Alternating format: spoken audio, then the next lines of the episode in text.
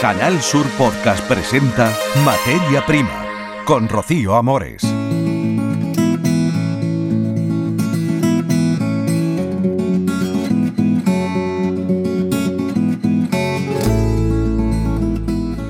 Acabar con plagas con luz LED es lo que persigue un biocaptor de estos insectos, de esta plaga que acaban con cultivos enteros de tomate o berenjena. Se trata de la tuta absoluta, una plaga autóctona de América que es letal cuando se planta en un invernadero de Almería. Está extendida por todo el mundo. Hablaremos del dispositivo que ha patentado una empresa de Almería y que se está exportando a todo el mundo para acabar con esta plaga. ¿Saben ustedes lo que es Nendodango? Pues en Japón significa bolitas de arcilla. Son bolas de arcilla encapsuladas que se usan para las repoblaciones. Les contamos aquí cómo y qué contienen. Hemos estado en el ayuntamiento de Viator donde están repoblando con árboles y también con el Nendo Dango en el árido cinturón industrial que lo separa al pueblo Viator de Almería Capital. Todo esto y más en materia prima está la realización técnica Pepe Camacho. Les habla Rocío Amores. Escuchas Materia Prima, Canal Sur Podcast.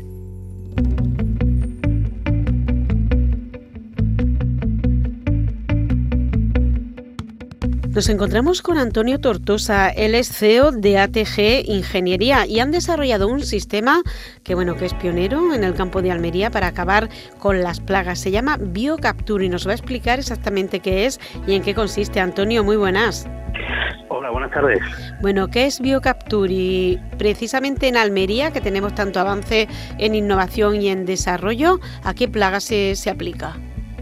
Sí, BioCapture fue un, tema eh, que eh, nos dimos cuenta que había una necesidad en, prácticamente la agricultura intensiva de una plaga que es eh, bueno muy voraz, muy dañina y que es la tuta absoluta. Esta plaga, bueno, pues no hay prácticamente ningún sistema eh, totalmente eficaz para su control. Y entonces fue un poco la, el tema de desarrollar con tecnología LED, desarrollar algo, alguna herramienta que nos pudiera ayudar en, esta lucha. Bueno, vamos a explicar qué es la plaga, en qué consiste la plaga, afecta sobre todo al tomate, aunque también a otros productos, y, cómo, cómo afecta a las plantas, cómo afecta a los frutos. Sí, el, la plaga de la tuta eh, es originaria de, Hispanoamérica, la parte eh, sur de, de, América, del continente americano, y es una plaga, eh, digamos, importada. Esta plaga, eh, bueno, ataca directamente a todas las plantas que contiene, bueno, están dentro de la familia de las solanáceas. Son plantas eh, como, por ejemplo, el tomate, la berenjena, pimiento, pero en, la planta del tomate es especialmente muy, muy dañina, porque ataca tanto a la a los brotes como al fruto. Entonces, claro, el, el problema es, es muy serio porque además esta plaga eh, tiene una, una peculiaridad que en su fase con el tema de potenciado mucho con la temperatura, el tema es que se mm, reproduce eh, exponencialmente. Una hembra fecundada puede poner hasta cinco puestas de 230 a 250 huevos. ¿Cinco puestas en qué tiempo? En tiempo estamos hablando de, depende un poco el tiempo en cuanto a la temperatura, porque se hace un insecto, el, cuando la, más temperatura hay, digamos que sus ciclos eh, se van, sus ciclos biológicos se van acortando bastante, pero estamos hablando de 12, 14, 15 días. O sea, es muy, muy dañina por eso, porque actúa, eh, se reproduce eh, muy exponencial. Muy voraz, ¿no? Cuando llega un invernadero, pues se ponen los frutos, se pone tal, se extiende y entonces ya la cosecha perdida, ¿no? Correcto. Por eso nuestro nuestro sistema, eh, aparte que es un sistema muy eficaz, es un sistema que realmente controla controla esta plaga, eh, se debe de, utilizar justo al tiene una serie de protocolos definidos, pero uno de los eh, protocolos donde empieza fundamentalmente a trabajar es en la época de preplantación. O sea, el invernadero, por ejemplo, ahora hay plantación de, de, primavera y luego más adelante pues ya la, la, primera campaña que se estamos hablando del mes de agosto, ¿no? Eh, segunda quincena de agosto aproximadamente. Entonces, el, la utilización de nuestros equipos lo que hace es que directamente, aunque en ese invernadero no haya, no se vaya a hacer esta plantación de tomate, no se vea lo que es la plaga, eh, la plaga está ahí. O sea, eh, es colocar el equipo, ponerlo en marcha y automáticamente, bueno, pues hacer una serie de capturas que, bueno, que, que, que van eliminando, lo que va haciendo es en la fase adulta, que es la fase de, digamos, de lepidóptero, de, de digámoslo coloquialmente, palomillas, es cuando eh, realmente pues es muy dañina por el tema de lo que te comentaba antes de la cantidad de huevos que es capaz de poner. Y bueno, ¿y cómo funciona? ¿Se pone en el invernadero luz LED cómo se pone? ¿Dentro, debajo del suelo? ¿Cómo, cómo se describe el sistema vuestro? Nuestro sistema es, eh, está basado, el, el, avance tecnológico es una luz LED específica con unos focos que tenemos patentados y que da una radiación lumínica que es específicamente, está específicamente utilizada y diseñada para que le sea muy irresistible a, este, a esta plaga. ¿no?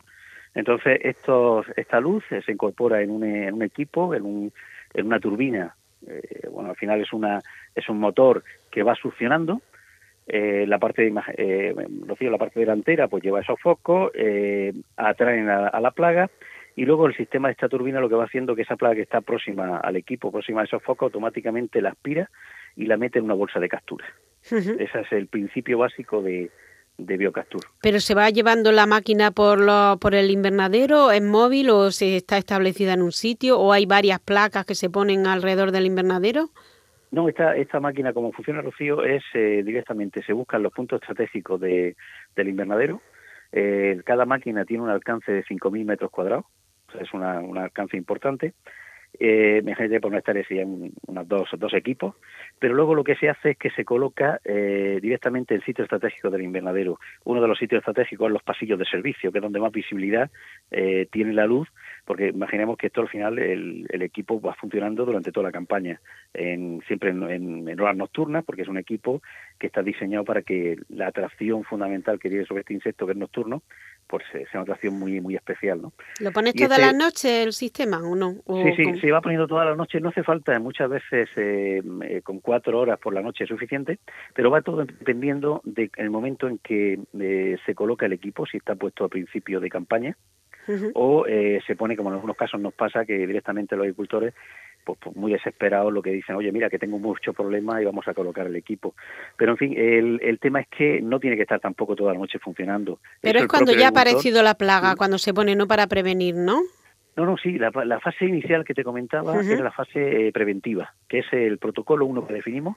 Es antes de poner la plantación, el equipo está ya funcionando y está funcionando de noche eh, sin plantación ninguna, simplemente está, la, está todo preparado para, para recibir la planta y, empezar a plantar. Y entonces nuestro equipo ya está trabajando eh, en modo, bueno, llamando la atención de la plaga y absorbiéndola y, por supuesto, eliminándola. En ese contenedor se va quedando acumulado. Eso te iba a decir, cuando se, se absorbe la plaga y se va a un saco concreto, ¿qué se hace con, con esa cantidad de bichillos? ¿Cómo se eliminan? Eh, directamente cuando pasa aproximadamente unas 24 horas, directamente va muriendo. Eh, se, muere. Eh, el tema es que, bueno, pues sí queda alguna, alguna tuta que puede estar eh, revoloteando, no puede salir porque lleva una válvula eh, antirretorno muy simple, que simplemente lo que hace es que deja entrar las capturas, pero no deja salir. Una vez que se para, que, que biocapture, bueno, de, día, pues se para, ¿no? Y, y, bueno, pues el tema es que se está manteniendo ese, ese sistema porque el agricultor quiere controlar exactamente cuántas capturas tiene y cómo está el nivel de captura. Lo que sí es verdad que hace, Rocío, este equipo, lo que sí hace es que controla directamente la, población de tuta. Quiere decir que teniendo biocapture no hay problema de la, con la plaga de la tuta. ¿Cuántos agricultores o cuántas explotaciones lo han utilizado ya? ¿Solo en Almería? ¿Se ha exportado a otro sitio? ¿Cómo está funcionando? Eh, estamos teniendo mayor, eh, una mayor eh, bueno, penetración en mercados internacionales. O sea, eh, el tema de esta tecnología le llama muchísimo la atención y tenemos equipamientos, equipos en, en Italia, en Chile, eh, en Turquía, eh, Polonia, no hace mucho enviamos algunos equipos para allá, en, en Holanda. nuestro equipo también se está viendo, tiene mucha está teniendo mucho éxito con cambiando el tipo de iluminación con el tema de plagas en ornamentales. Es un equipo, bueno, muy potente, eh, en Almería tenemos explotaciones sobre todo en ecológico. Y ahora últimamente, eh, Rocío, tenemos mucho, nos está llamando eh, eh muchos bueno semilleros porque ven que tiene una, una aplicación en semillero tremendamente buena. Porque en semillero la planta es muy pequeña, muy delicada. Entonces, el tema de que la plaga de la, de la tuta y tal no pueda dañarlos es fundamental. Llevar una planta sana al agricultor y estamos estableciendo un vínculo de sinergia entre eh, una plantación sana que luego al final se traslada a una plantación que se planta en, en invernadero y también va a, ser, va, a mantenerse sana, o sea, no tiene, no va a tener, como digo yo, libre de plaga, ¿no? Bueno, y en cuanto a la competencia, un sistema muy novedoso, ¿hay otros sistemas también que son similares al vuestro o, bueno, mm, no sé? Nuestro sistema, eh, es muy novedoso por una particularidad. Eh, mm, el sistema de el, tema de atracción o de mm, llamar la atención por parte de la, de la luz de, la, de una fuente luminosa se llama fototasia. Nosotros lo que hemos conseguido hay una fototasia positiva y fototasia negativa. Nosotros hemos conseguido que la fototasia en este caso eh, sea totalmente positiva. ¿Qué significa? La, la tuta, eh, en este caso la, fase del epidóptero, lo que hace es que directamente va como si fuera en oleadas hacia el equipo. Algunos agricultores nos lo han comentado y estamos a ver si podemos hacer una, una grabación en vídeo de ese efecto. Cuando hay tuta en un invernadero, automáticamente la, tuta va eh, en línea, casi en línea recta hacia el equipo. Quiere decir que es una atracción tan sumamente potente que es irresistible para, este, para esta plaga y es la base del éxito de, de Biocato. Bueno, pues estaremos muy pendientes de la evolución de las tecnologías en el campo de Almería, también de esta en concreto. Antonio, muchísimas gracias por haber estado con nosotros y bueno, y gracias por dar a conocer pues también los avances, Antonio Tortosa, de que se están dando, que se dan y que se aplican en el campo de Almería, CEO de, de ATG Ingeniería. Muchas gracias gracias a vosotros por la oportunidad de que esto cada vez se conozca más y que la gente, como digo yo, los agricultores, nuestros clientes, lo prueben porque se van a llevar una, una grata sorpresa de lo eficaz que es este equipo. Pues muchas gracias. En Canal Sur Podcast, Materia Prima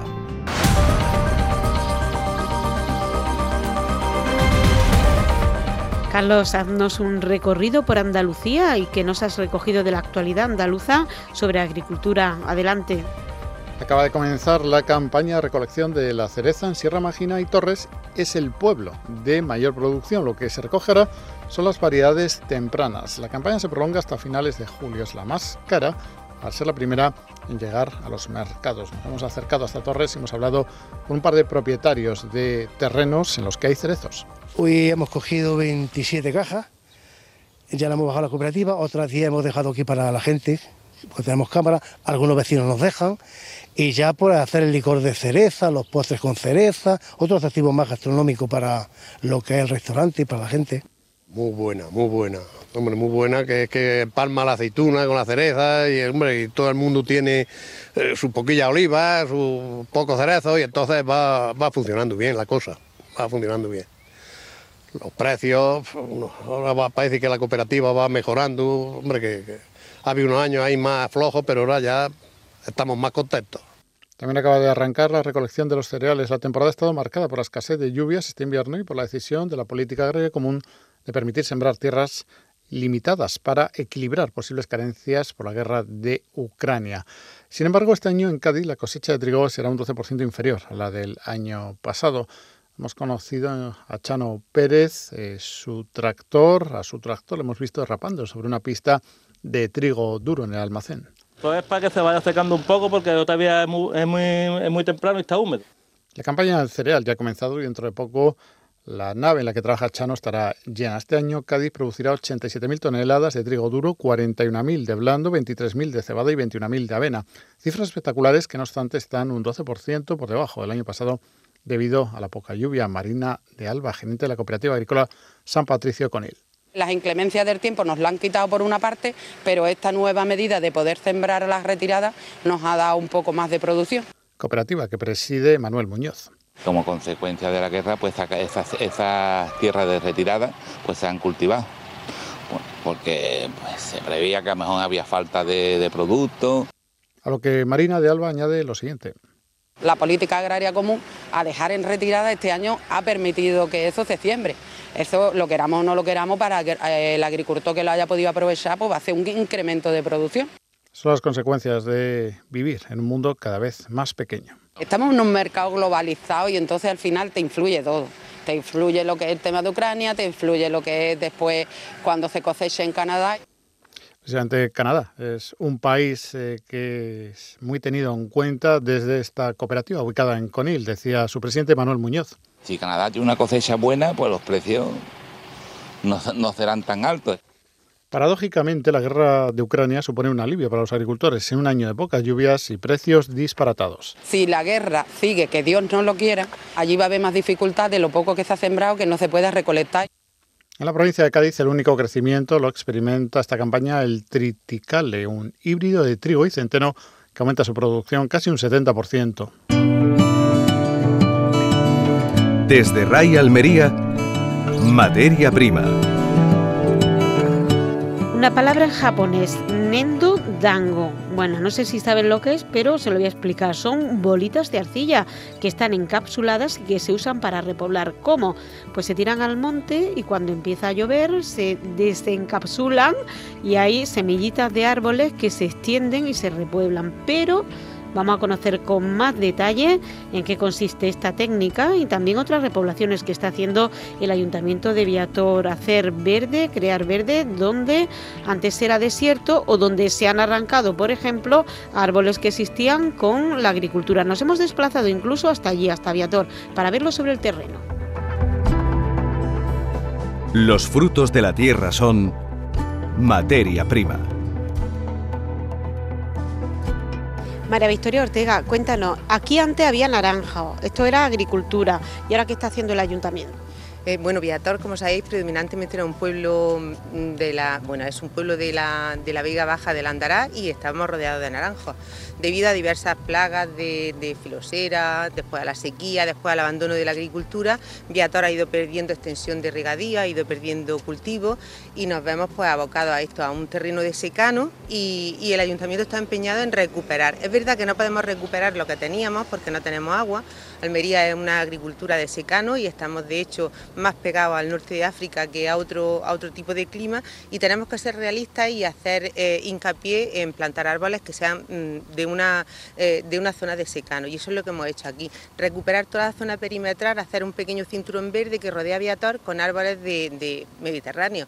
Y hemos hecho, um, ha sido una actividad conjunta con Leroy Merlin, eh, nos patrocinó eh, junto con Ecoherencia, que es una empresa que se dedica a eventos de tipo medioambiental, y junto con las asociaciones del municipio. Fue un día de convivencia en el que empezamos a las 9 de la mañana, se hicieron dos talleres, uno de ellos era la plantación, se hicieron tres tipos de, plantación, se plantaron árboles grandes de porte robusto, como puede ser el el pino puede ser el, algarrobo. Luego se plantaron también diversas especies de, plantas mm, arbustos, como el romero eh, o el lentisco, y también se plantaron algunas, algunas plantas rastreras. Y también hicimos una cosa muy interesante que le gustó mucho a los más pequeños, que fue esto que os traigo ahora para que os llevéis, Rocío, que es un taller de Nengo Dango, que es unas bombas de, semillas que vienen de Japón. Y ahora si quieres pues te cuento un poquillo más. Venga, cuéntame en qué consiste esa bomba. Eh, pues esto eh, consiste en, es una bola que se hace de, arcilla y junto con esta arcilla y otra serie de, mezclas, porque lleva también una especie de citronela para conservarlo, lleva una serie de semillas que ahora están aquí dormidas, os las voy a enseñar, ¿veis? Lo que una bola de barro. Y dentro lleva semillas de distintas especies, lleva romero, lleva lavanda, y estas semillas van a estar durmiendo durante todo el verano y cuando llegue la época de otoño o principios de verano eh, se soltarán en el campo y con las primeras lluvias del otoño pues esta arcilla se deshace y las plantas pues nacen naturalmente en el, en el ecosistema donde las vayamos a soltar. O sea que va a ser una forma de, eh, de repoblar de forma natural. Qué chulo. Y mira una cosa, eh, ¿cuántas hectáreas o cuántos metros habéis repoblado en el cinturón de Viator eh, la actividad? ¿En cuánto terreno se ha hecho? Pues mira, ahora mismo hemos dado un paso muy pequeño porque es verdad que para hacer repoblaciones grandes tenemos eh, que pedir permiso y tenemos que acudir a distintos estamentos. Esta es una propiedad municipal, es una propiedad pequeña. Como ve, abarca desde la parte de arriba hasta la parte de abajo de la Legión, tendrá alrededor de unos mil y pico metros, tres mil metros, perdón, unos tres mil metros. Se han puesto alrededor de 200 árboles. No, te vuelvas. Perdón. Perdón. Repito. Ay, yo es que es la primera vez. Último, último nomás, último, no te preocupes. ¿Qué, eh, terreno se ha puesto? Bueno, este terreno es un terreno municipal, eh, son aproximadamente unos 3.000 metros y hemos puesto unos 200 árboles. Pero la ambición más grande que tenemos ahora mismo es la recuperación del parque periurbano de Viator. El parque periurbano se encuentra en una parcela municipal eh, pertenece, está entre la zona de, Viator y La Cañada, eh, está en la zona de Aspapro, no sé si sabéis por dónde está ubicado. Es una zona que nos ha sorprendido cuando hemos ido a visitarla con los técnicos medioambientales, porque es una zona protegida por, la, por medio ambiente y lo que más, más, nos ha llamado la atención cuando hemos ido a verla para el tema de reforestarla ha sido la, la, biodiversidad que tiene, la cantidad de especies mediterráneas que tiene y, y sobre todo las especies que ya no existen. Entonces lo que queremos hacer con ella ahora mismo es retomarla, repoblarla, cuidar lo que tenemos y sobre todo darla a conocer a los habitantes de Viator, porque es una zona que está relativamente cercana y se desconoce. Son zonas naturales que tenemos y, lo que nos pasa muchas veces a los almerienses. Vemos un secano y decimos está lleno de matas. Pues no, está lleno de biodiversidad y está lleno de naturaleza. Y tenemos que aprender a valorarla y a conservarla. Bueno, ¿qué seguimiento le vais a hacer a estos árboles? Y me gusta lo que me has dicho antes, de que esté un poco el cinturón que está entre la carretera, cerca de Almería. Hazme esa definición de dónde está este sitio y qué seguimiento se les va a hacer. Eh, te cuento, esto va enmarcado dentro de un plan mucho más ambicioso, no solamente un plan de, reforestación, va dentro de un plan de medio ambiente y el plan de medio ambiente, la, ambición más grande que tenemos es mm, recoger a la gente. Tenemos una cantidad de colectivos muy grande en Viator y una cantidad de asociaciones que funcionan muy bien es verdad que la pandemia, como te he dicho antes, no ha limitado un poco, han sido dos años de parón, pero ya estamos en marcha con una gana y con una ilusión tremenda y desde el área de medio ambiente y desde el ayuntamiento se está potenciando pues todas estas actividades. Hoy mismo, esta semana, con el motivo del Día Mundial del Reciclaje, que fue el lunes, eh, estamos haciendo una semana de actividades de reciclaje, o sea que esto no es una cosa puntual, es una cosa que se va desarrollando a lo largo de toda la semana y lo que queremos es que venga para quedarse. Lo del cinturón verde, pues fíjate que estamos rodeados de una carretera, de un polígono, lo que queremos es mitigar un poco los efectos pues tanto de la contaminación como de la contaminación acústica, como todo lo que nos rodea. No podemos negar que Viator es un pueblo que está muy cercano a Almería. Tenemos muchas ventajas, pero tenemos un inconveniente, que es ese, hemos perdido la parte de naturaleza que tenemos Y las administraciones públicas tenemos la obligación de darle al ciudadano esa parte de naturaleza que en la pandemia ha sido cuando más de menos hemos echado. Aquí los parques eran una cosa que mm, se vivían, pero tuvo que llegar la pandemia para que la gente los viviera y es verdad que nos ha servido a todos para replantearnos. Desde el área pues están haciendo muchas actividades. Empezamos, las primeras que empezamos es verdad que la pandemia nos paró eh, con respecto a las actividades medioambientales con las asociaciones, pero no nos paró con respecto al área de medio ambiente, porque lo primero que hicimos pues, fue eh, remodelar todo lo que era la, infraestructura de jardinería. En nuestra jardinería, ya lo he dicho antes, estamos en una zona desértica y tenemos que replantearlo.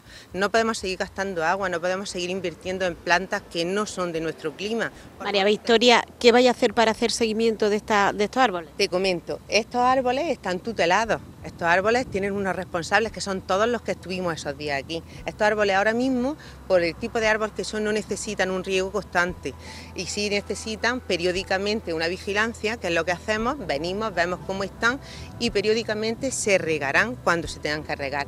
Eh, si os dais cuenta, cada árbol lleva un, un alcorque, un pequeño alcorque, y ese alcorque se ha hecho, si os cuento todo esto porque es interesante de saber, yo no lo sabía, se hace eh, con una inclinación adecuada y con un pequeño canal para que cuando llueva el agua se recoge y vaya derecho al árbol. Y la malla que lleva, independientemente de protegerlo de los animales, de los pequeños depredadores que pueda haber por aquí, esta es una zona de muchos conejos de toda la vida y lo normal es que se coman las plantas nuevas, eh, lo que hace esa malla es atrapar la pequeña humedad que hay por la noche, que tenemos bastante, y convertirla en, agua. Con lo cual eh, la planta está asegurada su riego. También es interesante que me preguntes por eso, porque mira, yo el año pasado puse todos estos árboles que estáis viendo por aquí, aquellos que veis por allí, eran árboles mucho más grandes, con lo cual yo tuve que hacer un riego semanal. Durante un año entero tuve que hacer un riego semanal porque el árbol lo requería. Sin embargo, al ser un plantón pequeño, el plantón es así de pequeño, no necesita un riego tan, tan continuo porque la planta no necesita tanta agua. Entonces esto está asegurado, ya habéis visto que lo primero que he hecho ha sido verlo. Además tengo una cuadrilla de gente que pasea muchísimo, ya se encargan ellos de, oye que les falta agua, oye que están siempre pendientes. Pues muchas gracias María Victoria. A vosotros. En Canal Sur Podcast, Materia Prima.